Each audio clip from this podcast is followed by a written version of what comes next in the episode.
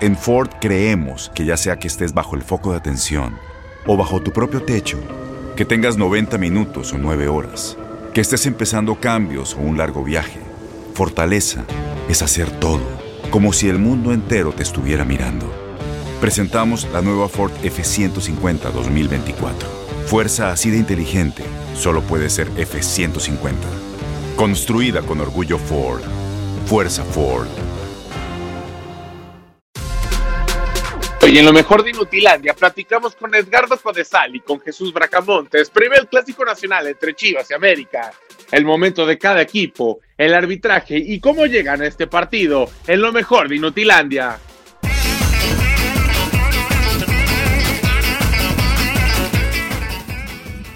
Estamos de regreso, señoras y señores. Los saluda en este micrófono su amigo y servidor Juan Carlos Ábalos, compañero mejor conocido como Fuerza Guerrera, ya integrándose al equipo de trabajo. Después de media hora de, mucha información, ahora vamos a seguir también con mucha información, pero sobre todo también con mucho cotorreo. Así que te saludo con muchísimo gusto, Misuli, Andrea Martínez y mi queridísimo Max, el Gorritas Pantalón. Qué bueno que estás con nosotros. Ahora sí te animaste, Maxito, ¿eh? Pero no se quita la gorra, Juan Carlos. No, no, ya le dije. A, ver, a ver, si, a ver si el día de hoy, como es viernes, en un ratito más nos sin sombrero, sin sombrero no hay vaquero. Ah, bueno, sin sombrero no hay vaquero, pero tú no eres vaquero. pero sin gorra no hay Max.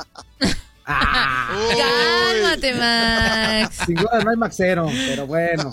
Oye, este, saludamos en la línea telefónica al profe Jesús Bracamontes. Muchísimas gracias, profe, por estar con nosotros para platicar de diferentes temas, porque hoy sí hay tema variadito para platicar con usted. ¿Cómo está, profe? Buenos días. Muy bien, Juan Carlos, un abrazo, un saludarle a Andrea Azul y a Max ahí. Pues sí, llegué con el Olímpico ya muy cerca, ya metido totalmente en el tema, Juan Carlos. Sí, precisamente para iniciar platicando de eso, profe, ¿qué le pareció eh, el llamado de, del Jimmy? Eh, ya revisé con mucho, con mucho es un equipo de, de primera división, es lo que vale en cuanto a ritmo titulares hay jugadores muy destacados, hay algunos jóvenes como Santiago Muñoz que se coló allá de Santos por sus pasiones últimamente, pero en general un jurado y mal en el arco, en general me parece un equipo muy fuerte, ojalá pueda conjuntar eh, rápido, lleva cuatro microciclos y no, no va fácil, pero también en torneos tienes que ganar o no perder para, para no quedando fuera y lugar de este grupo, fácil Estados Unidos, Costa Rica y República Dominicana, pero bueno, eh, en cuanto a calidad. Profe, se está cortando un poquito la comunicación, si pudiera moverse tantito para que se escuche un poquito mejor. Andrea, ya, ya está ahí. Sí, ya se escucha Perfecto. mejor. Gracias. Profe Braca, muy buenos días, es un gusto saludarlo. ¿Cómo estás? Sí, adelante. Muy bien, muy bien, muy buenos días. Sí, adelante. Lo escuchamos, profe, lo escuchamos. Ah, sí, estaba pisando la lista que preguntaba Juan Carlos, comentaba, él, veo el grupo en un nivel ya, usando porqueros, Jurado, Bono, adelante, Macías, Alexis Vega, está Antún, Nelo, Córdoba, en, calidad veo un equipo muy fuerte, muchachos que son la en la Liga Mexicana y que además, te digo, el trabajo que ha tenido Jimmy Lozano, que son cuatro semanas o cuatro ciclos o cuatro reuniones de trabajo, no es mucho para tratar de conseguir una conjunción en este tipo de, gran calidad. Y son torneos cortos que tienes que ganar, o sea, aquí no no hay más que más que buscar la, victoria, El, grupo y las condiciones del torneo te obligan a ello.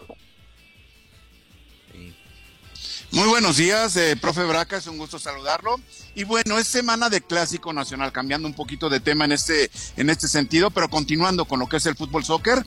Es semana de clásico, como técnico, profe, usted que tuvo mucha experiencia al frente del equipo rojiblanca, rojiblanco, perdón, ¿cómo se vive esta semana previa a este, a este tipo de partidos, estar al pendiente de todos los detalles, no nada más del propio equipo, sino también del rival, ¿no? En este caso, Víctor Manuel Bucetich ¿qué tendrá, eh, de qué tendrá que tener cuidado para no verse sorprendido? Chuli, ¿cómo estás? Me da mucho gusto saludarte. Sí, tú, tienes muchísima experiencia en este tema. A mí me tocó dirigir siete clásicos junto contigo, ah, pero sí, te digo, son partidos especiales. detalles a, no poder estar toda la semana concentrado en, tus muchachos, en lo que vas a planear. Ya ha tenido tiempo, ha habido situaciones regularidad en el rebate, sobre todo ha tenido muy buenos partidos o, irregulares en cuanto al otra cara, con muchas ganas unos, a en otro. No, he encontrado Bucetich, me parece, el, equipo ideal en cuanto a eso, a ser regular y, ante la, América no puedes dar ningún tipo de sentido, así que tienes que estar atento en todo, saber y estar muy cerca del grupo para entender quién anda bien, quién supongo que todos, quién está comprometido o quién físicamente está en condiciones aptas para resolver el problema. Un partido muy especial que ahí puede cambiar un poquito el porvenir en el torneo para el cierre. Para, para entonces es que aprovechar es, esa localía, entre comillado, la falta de público que o, o intentar conseguir el no va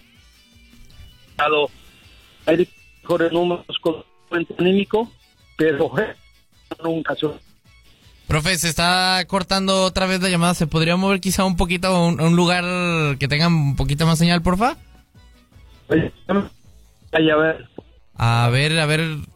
Creo que ya se escucha mejor. Ya. Al parecer ya se escucha mejor, profe. Ahora sí. Sí, sí, sí. Ok. Y, profe, hablando del trámite del partido como tal, digo, creo que América eh, durante este torneo ha, sabido sacar quizás resultados, aunque no juegue de la mejor manera. De, tomando en cuenta esto, Chivas, ¿qué debe de hacer? ¿De priorizar el buen juego o de simplemente buscar el resultado a como dé lugar? No, yo, yo creo que en el América está muy clara con el técnico nuevo, con porque eh, ha priorizado el orden, ha tratado de equilibrar viniendo de atrás para adelante, como es normal, eh, a lo mejor lo espectacular, agresivo que estabas acostumbrado, no está mostrando ahorita, pero va, va en ese proceso, eh, lo entiendo. No, no, no va a arriesgar de más, a significa, va, a ser muy cuidadoso, yo creo que le va a ceder un poquito la pelota y el manejo del juego a Chivas, dependerá que, que haga con el grupo pero es clave, es clave para él. Profe, y bueno, yo también quisiera preguntarle sobre este clásico porque, bueno, creo yo que este partido podría ser el parteaguas de Chivas, porque después de este clásico nacional viene una pausa de casi eh, dos, tres semanas para, para el rebaño porque viene el partido de Rayados que se movió de fecha por el tema de que tienen seis jugadores que se van a ir al preolímpico, luego viene la fecha FIFA y ya después eh, regresaría la actividad del fútbol mexicano. ¿Esta es la oportunidad de Chivas para ganar y poder agarrar confianza para aspirar a buscar los primeros puestos de repechaje? ¿O si Chivas pierde este clásico nacional estaríamos hablando de, de ya un, este, un fracaso para, para Chivas en este Guardianes 2021?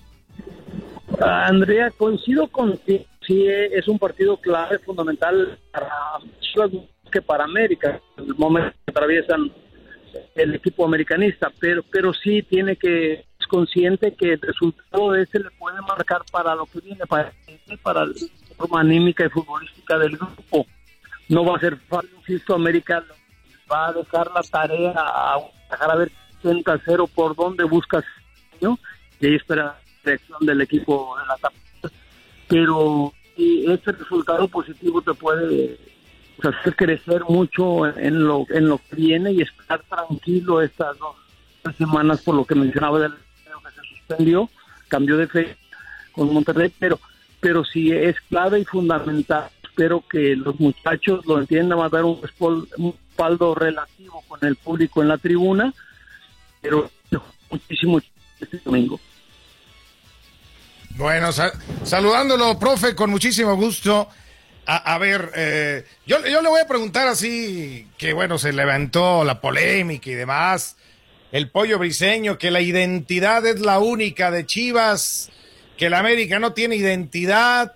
¿Cómo, cómo interpreta esta situación de, no sé si no terminar de reconocer que la América tiene un título más que Chivas y que eso le, les termina ahí como provocando un, un roce? ¿Qué entiende usted por identidad en el fútbol, profe. No, pero yo solo eh, no coincido contigo. Eh, si hay identidad de los dos, es muy por cada uno de los bandos, pero el pollo entiendo se, se espera resaltar blanco sí entiendo trata de un poquito de polémica un poquito de presión para el otro lado pero son dos equipos entiendo en un trofeo más título tiene mucho que ver en este momento estás tratando de alcanzarlo si vas a América va a lamentar títulos es una realidad tangible que no puedes ni cuestionar pero es momento digo que no tienes que pensar tanto allá y tratar de desviar la, presión del equipo que tiene este caso Guadalajara y resolver en tu casa con su Ya le ganaste. La, la que traer a, a mostrarles en el torneo. Profe, perdón, sí. Perdóneme, es que se está volviendo como a cortar la llamada. Es que ya no puedo hacer más, ya estoy... Ahí se escucha bien, ahí se está escuchando bien. Ahí, está perfecto. Ajá. Póngase de cabeza, profe, póngase de cabeza. ya, ya estoy. Oye, no, no, sí, entiendo dónde vas, es un paso clave, hay un buen juego, pero claro quién es quién y un título de América, claro que pesa sobre, sobre Guadalajara.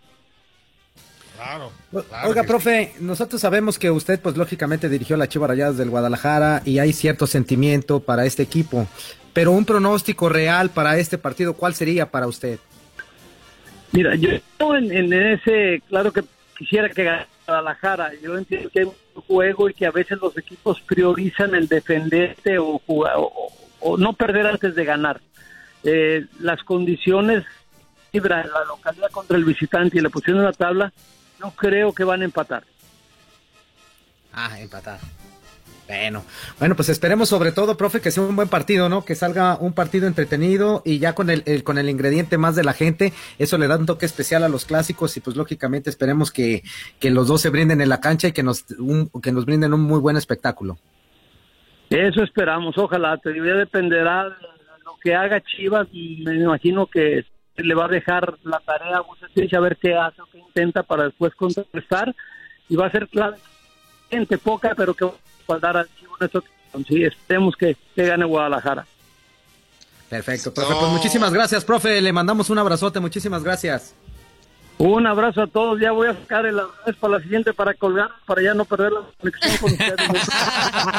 Muchas gracias, profe. Gracias, hasta luego. Gracias, profe. Cuídese mucho. Y ya tenemos en la línea y queremos saludar de verdad y agradecer bastante que haya, haya tomado la llamada a Edgardo Codesal. Señor, ¿cómo está? Qué gusto tenerlo aquí en Inutilandia. Buenos días.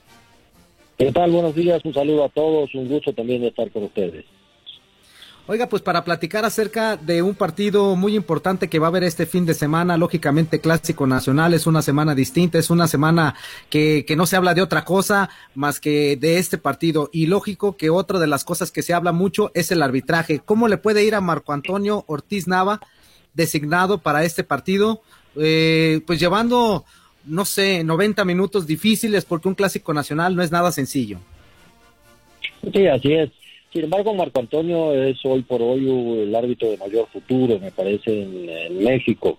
Es un hombre que eh, joven, que tiene una extraordinaria condición física y que ha trabajado mucho y se esfuerza mucho. Él sabe que tiene condiciones, inclusive personalmente lo hemos platicado con él, que puede ser eh, prácticamente el árbitro de un futuro inmediato como para pelear el, los primeros lugares, inclusive a César, que hoy por hoy considerado el número uno.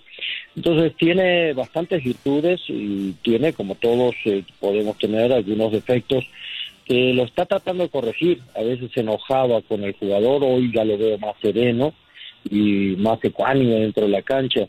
Y estas condiciones eh, físicas y de gran personalidad, que eso es lo que le distingue, inclusive de entre muchos, es que es un hombre que tiene mucha personalidad y mucha fuerza y no le impresionan las camisetas. De hecho, él ha tenido ya eh, problemas de decisiones con América, inclusive recuerden un día que el Piojo salió y hasta diciendo, diciendo pregúntenle al tal por cual del árbitro, ¿no? Que tomó esas decisiones. Ese día perdió el América y de hecho a él lo castigaron eh, después de ese partido un largo tiempo no no arbitró el América. Eh, eso también puede tener un efecto psicológico en el árbitro que esperemos que lo haya superado y que no afecte a las decisiones. en cuanto al clásico. Y por otro lado, este, creo que si él eh, platica bien con su equipo, y hoy el equipo incluye algo que ustedes comentaban, que es el VAR, porque es un equipo completo, el VAR hay que entender en su propio protocolo eh, lo que hace el VAR es simplemente ser otro asistente del árbitro. No puede arbitrar, no debe arbitrar, no debe intentar arbitrar los partidos. Lamentablemente sí en México el VAR ha excedido sus funciones y está desvirtuando la buena herramienta que es. Y se ha perdido el principio fundamental. Solamente debe intervenir cuando eh, es un error obvio, un error manifiesto. ¿Qué quiere decir obvio? Lo que ya sabemos. Obviamente eh, la palabra ya lo está diciendo. Obvio es aquello que es tan evidente que todo el mundo lo vio y en este caso el único que no lo vio es el árbitro. Entonces hay que corregir ese error porque es una injusticia. Sin embargo, estamos viendo penales como el del otro día de Monterrey León, el penal de Pumas eh, con Cruz Azul, faltas que, y usted lo decía muy bien, los estaba oyendo, eh, que eh, la cámara lenta desvirtúa mucho las acciones. Ojalá el VAR intervenga muy poco en el clásico, porque quiere decir dos cosas. Uno, que no hay errores obvios, el árbitro está haciendo un gran trabajo, y otra que si interviene, este, no lo haga con cámaras lentas y buscando con lupa faltas, eh, porque no es por ahí. Las faltas dudosas que ustedes usaron la palabra no son para marcar a través del VAR. Solamente son los errores obvios aquello que el árbitro no vio y que sí todo el mundo vimos a través de los medios. Y eso es lo que hay que corregir. Así que si el VAR se mete poco, quiere decir que va a ser un buen arbitraje. Y si el VAR se mete, que sea simplemente para corregir un error obvio. Ahora, ¿cuántos errores obvios puede tener un árbitro en un partido? Muy pocos o ninguno. Se habla que menos del 10% de todos los partidos de una jornada podrían ser eh, ayudados por el VAR. Pero lamentablemente a veces en México tenemos, no solo que en todos los partidos interviene, sino que a veces interviene cuatro y hasta cinco veces por partido. O sea, si esto está sucediendo, y vamos al origen de esto, quiere decir que el, árbitro está equivocando manifiestamente cinco veces eh, por juego, lo cual es, es, demasiado alto. Es decir, ya está arbitrando más el VAR que los árbitros adentro de la cancha. Claro, claro, saludándote Edgardo con muchísimo gusto y, ahí está muy bien explicado, ¿no? Lo, lo, que dices en el tema de del VAR, porque finalmente el árbitro es la máxima autoridad, sigue siendo la máxima autoridad en la cancha, es el que toma la última decisión y hemos visto, ¿no? En la gran mayoría de los partidos en México, que de pronto parece que la decisión la esperan que se la dicten en el, en el audífono, ¿no? Donde dicen, ah, fue, ok, te creo, y, finalmente eh, terminan apoyándose, eh, sí, de una manera exagerada en el, en el famoso camioncito, y eso, por eso hemos tenido, pues ya incluso hasta con revisión, todavía jugadas polémicas, cuando pues no son tan obvias como se, como se tienen que marcar, ¿no? Sí, estamos totalmente de acuerdo y eso es lo que no debe pasar. Si vimos el partido eh, de uno de los ejemplos que yo puse, eh, el Cruz Azul, el Pumas Cruz Azul, eh, César estaba muy cerca y César decide dejar correr porque de esos brincos en el área entre dos o tres, pues hay muchísimos por partido. Y sin embargo el VAR lo llama y, y una vez que lo llama, y eso es lo que está pasando en México, que hay que analizar a fondo, es que cuando el bar lo llama casi, casi, ya podemos adivinar cuál va a ser la, respuesta, ¿no? Va a llegar el árbitro y va a decir, ya lo vi, ya lo revisé, penal. Y creo que eso es lo que está mal, por dos razones. Una, eh, porque ha habido mucha presión desde fuera, o sea, de la comisión de árbitros a los árbitros.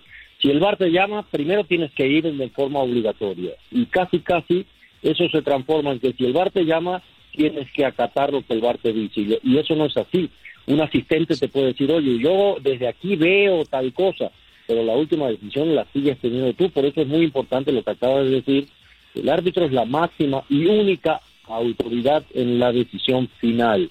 Los demás solo asisten o ayudan, en una palabra, al árbitro. El otro día también estaba viendo un penal Puebla-Tigres, a favor de Tigres, minuto nueve.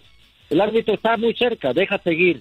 ¿Por qué? Porque él ve la acción de primera mano, sin cámara lenta, y después van y le ponen en el video cámara lenta y el protocolo, que eso es lo que hay que insistir y, además decírselo a la gente, el protocolo del VAR dice que en jugadas de ese tipo no deben usar la cámara lenta porque se pierde la intensidad de la jugada. Entonces le ponen cámara lenta y termina marcando penal a favor del Puebla. Y si lo ven todavía en cámara lenta, se darían cuenta que el que golpea al defensor es el propio eh, delantero, Guiñac, que al disparar a gol termina el envión de la pierna pegándole al zapato del defensa, que lo que quiere es bloquear, no hacer falta. O sea, el contacto no lo hizo el defensa, el contacto lo hace el delantero. Y eso en el reglamento jamás es falta. O sea, estamos exagerando. Y no solo en México, ¿eh? en las ligas del mundo. Ni hablar de lo que es la liga española, en la liga inglesa se está abusando también, etcétera. Y hay enormes discusiones. Y sobre todo, que al final lo que más vemos es a los equipos grandes y se empieza a crear una sensación de que se quiere ayudar a los equipos grandes, que no va por ahí, pero sin embargo es muy notorio cuando una falta que no existió se marca a favor de un equipo grande, entonces empiezan ya las historias de que hay que ayudar a los equipos. En fin, hay que tener mucho cuidado, creo que el bar en México y en el mundo debe ser revisado, es una gran herramienta que está siendo mal utilizada por aquellos que están atrás de la cámara. Edgardo, muy buenos días, un gusto saludarte. Soy Javier Zuli Ledesma y para preguntarte, desde el punto de vista del arbitraje, ¿cómo se observa este próximo partido entre Chivas y América? ¿Crees que pueda ser complicado para el Silvante impartir justicia o, simple y sencillamente las determinaciones que tome pueden ser muy claras? Sí, te, mando un gran saludo, Zuli. Eh, realmente eh, eh, el clásico eh, siempre es un partido especial. Es un partido que tú lo sabes muy bien, todos quieren jugar y es un partido que como árbitros todos quieren arbitrar. Y el que no quiere arbitrarlo entonces no tiene nada que hacer en esto, porque al final los partidos de esa trascendencia son los que a uno más le gusta estar ahí. Y, tiene sus ingredientes este clásico. Un eh, Chivas que no han dado todavía bien en esta temporada, sin embargo el año pasado elimina al América y pasa a semifinales, lo cual sí fue eh, inclusive una sorpresa para, para muchos. Y eh, hoy en día pasa más o menos lo mismo, un América que viene muy bien, que viene ganando partidos y que eh, se va a jugar con la característica que vamos a tener más de 10.000 personas en el estadio, lo cual hace casi prácticamente un año que no se da, y ese ingrediente también va a ser importante y tiene cierta influencia sobre el árbitro, igual que a veces los jugadores también tratan de influir en las decisiones del árbitro, haciéndole creer que se equivocó cuando marcan en contra. Entonces sí, el árbitro tiene que estar psicológicamente muy bien preparado para eh, superar esto. Un Chivas que puede volver a ganarle al América, está en su casa y va a tener público y que eh, está ciertamente obligado para eh, salvar un poco, no importa en qué lugar vienes de la calificación, ganarle a tu máximo rival siempre te, te va salvando parte de la temporada. Y el año pasado fue el ejemplo cuando lo elimina y ahora le puede frenar esa, esa racha ganadora al América y revertir el proceso anímico, tú lo sabes muy bien cómo cambia un vestidor cuando ganas, ¿no? Y siempre dicen que el técnico tiene más facilidad de corregir ganando que perdiendo. Entonces, tiene muchos ingredientes, el árbitro va a tener que estar muy atento y sobre todo mostrarle a todo el mundo que no le va a arbitrar el VAR y que su propia capacidad y personalidad tiene que estar por encima de todos estos problemas eh, psicológicos que puede presentarle un partido como este. Así que es un reto bien lindo para Marco y para tratar de demostrar que por algo está ahí y que además puede ser, como yo decía al principio, uno de los mejores árbitros de México ya en esta propia temporada. Sí, o sea, son, son partidos que, en los que todos quieren estar, bueno, hasta uno quiere narrar, ¿no? También estar ahí, aunque, aunque va a ser muy diferente, ¿no? Hace dos clásicos bueno, tres clásicos, imagínate, en uno, en una banca estaba Tomás Boy y en la otra el Piojo Herrera, es muy diferente el, estar distrayendo. Hoy, hoy creo que son técnicos más pasivos, ¿no? Bucetich y, Santiago Solari para andar, eh, obviamente, preocupados en ese sentido. Pero Edgardo, como son esos partidos que, que no se olvidan, ¿Qué recuerdos tienes tú de, de, un Chivas América? ¿Alguna anécdota particular, no? Que, que recuerdas que te haya quedado marcada en uno de estos juegos que te tocó dirigir. Sí, me, tocó dirigir afortunadamente cinco clásicos y son muy, muy interesantes. Y sobre todo me tocó uno que fue histórico en la década de los 80, donde eh, se armó toda aquella... Ni me acuerdes, Edgardo, ni me acuerdes, Edgardo. inclusive algo que, que fue y es anecdótico y que nunca había pasado y se me hace que va a ser muy difícil que vuelva a pasar, que en pleno partido empezaron a caer paracaidistas adentro de la cancha, ¿no? También. A medio tiempo casi. Sí. Bueno, es que estaba calculado precisamente, y los paracaidistas en esa época no había tanta comunicación directa como ahora, estaba calculado que iban a caer en el medio tiempo como parte del espectáculo, pero por las eh, broncas que hubo ya en el primero, expulsión y todo, eh, de Outes y todo lo demás, se retrasó el primer tiempo. Y entonces los paracaidistas pues dijeron a las doce y tanto, doce y cinco nos tiramos y se lanzaron y de repente empezaron a caer y en el medio del partido, lo cual fue bien sorpresivo. Primero, yo cuando los vi empezar a caer, pues, tuve que parar el partido y era bien sorpresivo. Y por otro lado, los pobres muchachos, este, a recoger rápido el paracaídas o salir corriendo porque estaban jugando en ese Ese, partido fue, eh, tuvo muchas características y este, inclusive esta anécdota chistosa que, que vivimos, pero sí eh, generó también una, una todavía una mayor rivalidad porque sí las agresiones fueron fuertes inclusive, y derivado todo de que eh, realmente desde las bancas precisamente empezaron los problemas. Uno, el primer problema empezó con Alberto, que era Alberto Guerra el técnico, que se empezó a quejar porque este, no se dio una mano, eh, que yo traté de aplicar a la ventaja y en aquella época no podíamos regresar, una mano de Tena y yo la dejo seguir porque pienso que el Sami va a llegar por atrás y le va a ganar la, la pelota a Celada. Entonces yo la dejo seguir y en aquella época no podíamos regresar como ahora, es una fortuna que tienen los árbitros hoy que pueden regresar si no se da la ventaja. Pero bueno, eso fue anécdota y eso calienta a Alberto y a la banca.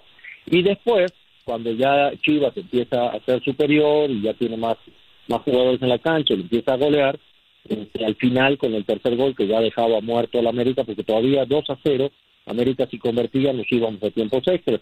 Entonces, este, América aguantó, aguantó, pero ya con el tercero, no, porque además fue Gómez Junco y su gesto a la banca, la roque señal, y después me cuentan, yo eso no lo vi, no lo, de lejos no lo pude percibir, después me cuenta el cuarto oficial que eh, el técnico de América manda al profe de Anda, que era el preparador físico, a pelear, a pelear, a pelear con, con la señal que le había hecho Gómez Junco, entonces se mete a la cancha y ahí ya desencadena toda esa broncota que terminó en eh, terminó con el partido porque todavía faltaban como unos cinco minutos pero se acabó el juego porque todos se metieron en las broncas. Y de hecho al final terminó perjudicando no solo a América que perdió sino también a Chivas porque en el reporte nueve jugadores se fueron suspendidos y, y Chivas juega la final con Puebla ya con, con prácticamente los suplentes y pierde pierde por penales el campeonato que fue el primer campeonato, además, como son, se van enrabando las anécdotas, el primer campeonato que gana Manolo La Puente. Exactamente. Bueno, pues interesante, interesante la plática, pero lamentablemente el tiempo nos está comiendo nuestro queridísimo amigo Edgardo Codesal. Agradecerle de verdad que haya tomado la llamada. Muchísimas gracias. A la orden y como siempre aquí estamos. Un Perfecto, que tenga buen día. Hasta luego. Gracias. Saludos a todos. Hasta luego. Muy buenos días, Juan Carlos. Buenos días también para Pedro Antonio, para Maximiliano, el políglota de TUDN Radio. El, políglota, no le digas así, él es católico todavía. Ese es su nombre, su nombre artístico. Tampoco. Para la leyenda. Se hace más grande el escudo que trae en el pecho, pero, pero no le digas que será, así. Lo, que será lo único que se le hace grande al Maxito. Mira nomás. Parece como que la trae en tercera dimensión. Javier Arturo Saludos, Luis Quiñones, Luis Quiñones, saludos. Para la señorita Andy, ya preparándonos para el clásico, ¿eh? eh recuerden que somos leyenda del fútbol mexicano, pero también en Cuba siempre hay un chiva hermano y por eso me mandaron a mí para acá. No, no, no, no, ¿eh, papá, de corazón. Lamentable. De toda la vida, desde niño, desde niño. Yo veía jugar al Zuli cuando yo era un niño. Qué va, eh, Quiñones, qué va. Zuli cuando repartió patadas en el clásico. Quiñones. Zuli, están los archivos, están los archivos. Muy buenos días, muchachos. Seguimos en el conteo regresivo para el inicio de la temporada del béisbol de las grandes ligas. Eh, sigue avanzando este sprint training. Muy, pero muy interesante. Ayer, dos de los grandes prospectos, de las figuras jóvenes, de los que están llamados a convertirse en caras, en rostros del béisbol y que afortunadamente son latinos. Además, conectaron sus primeros honrones en este sprint training. Me refiero a Vladimir Guerrero Jr. de los Blue Jays de Toronto y también al venezolano Ronald Acuña Jr. En el caso de Ronald Acuña, lo hizo también con el sello de la casa, con el sabor latino, con un bat flip incluido. Vladimir Guerrero Jr. dijo, si ya debutó... ¿Con un what? ¿Con, un, bat flip, un bat flip, Zully. Es cuando conectan el jonrón y festejan Ah, lanzando el bate hacia arriba. Es Ah, algo que en el béisbol eh, se dice por ahí en las reglas no escritas, no le gusta mucho a los lanzadores, no le gusta mucho al equipo contrario y se suele castigar con un dead ball, con un pelotazo en el siguiente turno al bate, pero como estamos relajados, estamos en entrenamientos de primavera, eh, jugando pretemporada, no creo que eso ocurra. Ahora, en la temporada regular, este tipo de acciones le suelen pasar la cuenta cuando se vuelven a, enfrentar. Pero yo siempre lo he dicho, para mí estos peloteros latinos, y los voy a mencionar, Vladimir Guerrero Jr. quizás es un poco más tranquilo, pero Ronald Acuña, Juan Soto, el también dominicano de los Nacionales de Washington, y Fernando Tati Jr. son para mí esos peloteros que están llamados a cambiar esas reglas no escritas en el béisbol, que si no están escritas, no existen. Ya hay que dejarse de susceptibilidades en el béisbol de las grandes ligas, señores. Hay que disfrutar, hay que gozarse el juego como lo están haciendo estos muchachos. Pues ayer ya Vladimir Guerrero Jr. y Ronald Acuña logran conectar sus primeros cuadrangulares de esta pretemporada del béisbol de las grandes ligas. Eh, se sigue calentando el primero de abril, se lo recuerdo por si se les ha olvidado, primero de abril arranca la campaña de grandes ligas y hoy en la tarde ya vamos a tener listo el nuevo episodio del podcast desde el Diamante. Vamos a estar allí con Enrique Bura, con Toño de Valdés, así que ya lo saben, hoy en la tardecita ya sobre las 3 de la tarde, 3, 4 de la tarde, tiempo de- del este, antes del vestidor, ya va a estar publicado el nuevo episodio del podcast desde el Diamante en Spotify, en Apple Podcast, en Google Podcast, en Euforia, en TuneIn, en nuestra página de internet, también lo puede encontrar en nuestras redes sociales y en muchísimas otras plataformas que hay hoy en día para tener los, los podcasts. Así que para que lo esperen y lo disfruten, podcast desde el Diamante y actualizado en la tarde de hoy. Del baloncesto de la NBA, Oye, muchachos. Quiñones, Queremos ver algo. queremos ver algo. ¿Eres o no ver? el charro de la calle Colomos? De la calle San Ramón. Tienes que probarlo. Tienes que probarlo. A ver, hay que probarlo. Pruébalo, pruébalo. Pero canta. Ya, 20 segundos. Ya, ya, ya, ya, ya, mucho, ya mucho. Esa, esa canción me gusta mucho. Se llama ver, Nace un borracho. Nace ¿Cómo un va? borracho. A ver, no sé va. por qué escucho el título de esa canción ¿Cómo y dice enseguida que me dice? viene a la mente ¿Cómo el dice 12 que de agosto de 1990. A ver, bueno, va otra, va otra. Esa sí la podemos meter más tiempo. A ver, venga.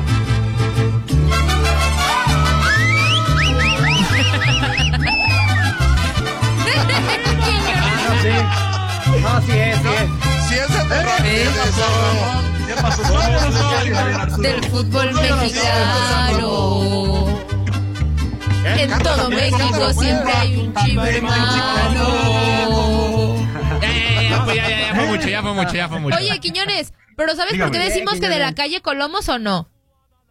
Eh, de la calle Colomos. Ah, entonces no es tan chivermano como dice Zuli. No. Le por- vamos por quitando donde la estaba- afición. Por donde estaba antes, a ver. Ah, qué bárbaro. Ah. Qué bárbaro, la Luis calle Colomos. Quiñones. Pero eso era en la Qué época, bárbaro. en la época Qué en la que jugaba bárbaro. Zuli. Bien, a ver, a mí bien, pídeme- Quiñones. Claro. a mí Te pídeme- ganaste el título. tú sí eres chiva. Tú sí eres chiva. Tú eres chiva, hermano. 2017 para acá, te puedo hablar de la zona de Verde Valle, te puedo hablar de Eso, Luis Quiñones. Bien, Ahí Quiñones. donde está el estadio. Eso, Te Luis quedas con tu- Como dice el Takis, te quedas con tu carnet de aficionado. Lo has conseguido. No, tú- Quiñones, me queda claro que Hermano tú sí eres chivermano, amigo. Tú sí eres es chivermano. porque sí sabes dónde. Porque tú ya sabes que eres chivermano, mi hermano, porque tú sí sabes dónde estaba el club antes, tú sí hablas de Verde Valle, tú, tú sí sabes, tú sí sabes. Bien. Tú no eres Villamelón Bien, como el inútil bien. de Toño. Me acuerdo de las patadas del sur y aquel golpe. Luis Quiñones, Luis Quiñones, Luis Quiñones. ¿Qué Luis pasó? Quiñones, fíjate bien, te voy a hacer una recomendación que yo creo que es lo que te hace falta.